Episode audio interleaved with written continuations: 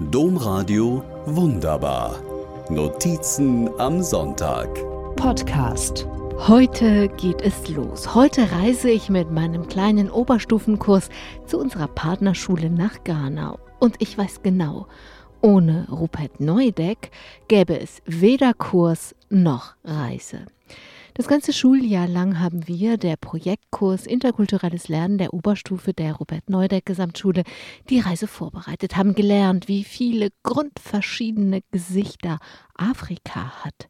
Wir haben die Sklaverei, die Kolonialzeit und die deutsche Rolle darin betrachtet und erarbeitet, warum eine Folge davon der systemische Rassismus ist, den wir so oft nicht einmal in uns selbst bemerken. Wir haben Spenden gesammelt, damit nicht die Eltern die Reisekosten alleine schultern und faire Schokolade und bunte Seife zum Dank verschenkt.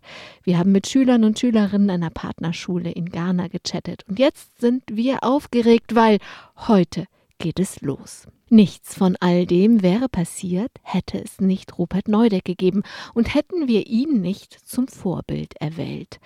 Der Journalist und Menschenrechtsaktivist hat zusammen mit seiner Frau Christel 1979 ein Schiff, die Kapanamur, gechartert und über die Jahre über 11.000 Menschen aus dem südchinesischen Meer gerettet. Ich war im zweiten Semester, als ich jeden Freitagabend auf diese Weise geretteten Boat People Deutsch beibrachte.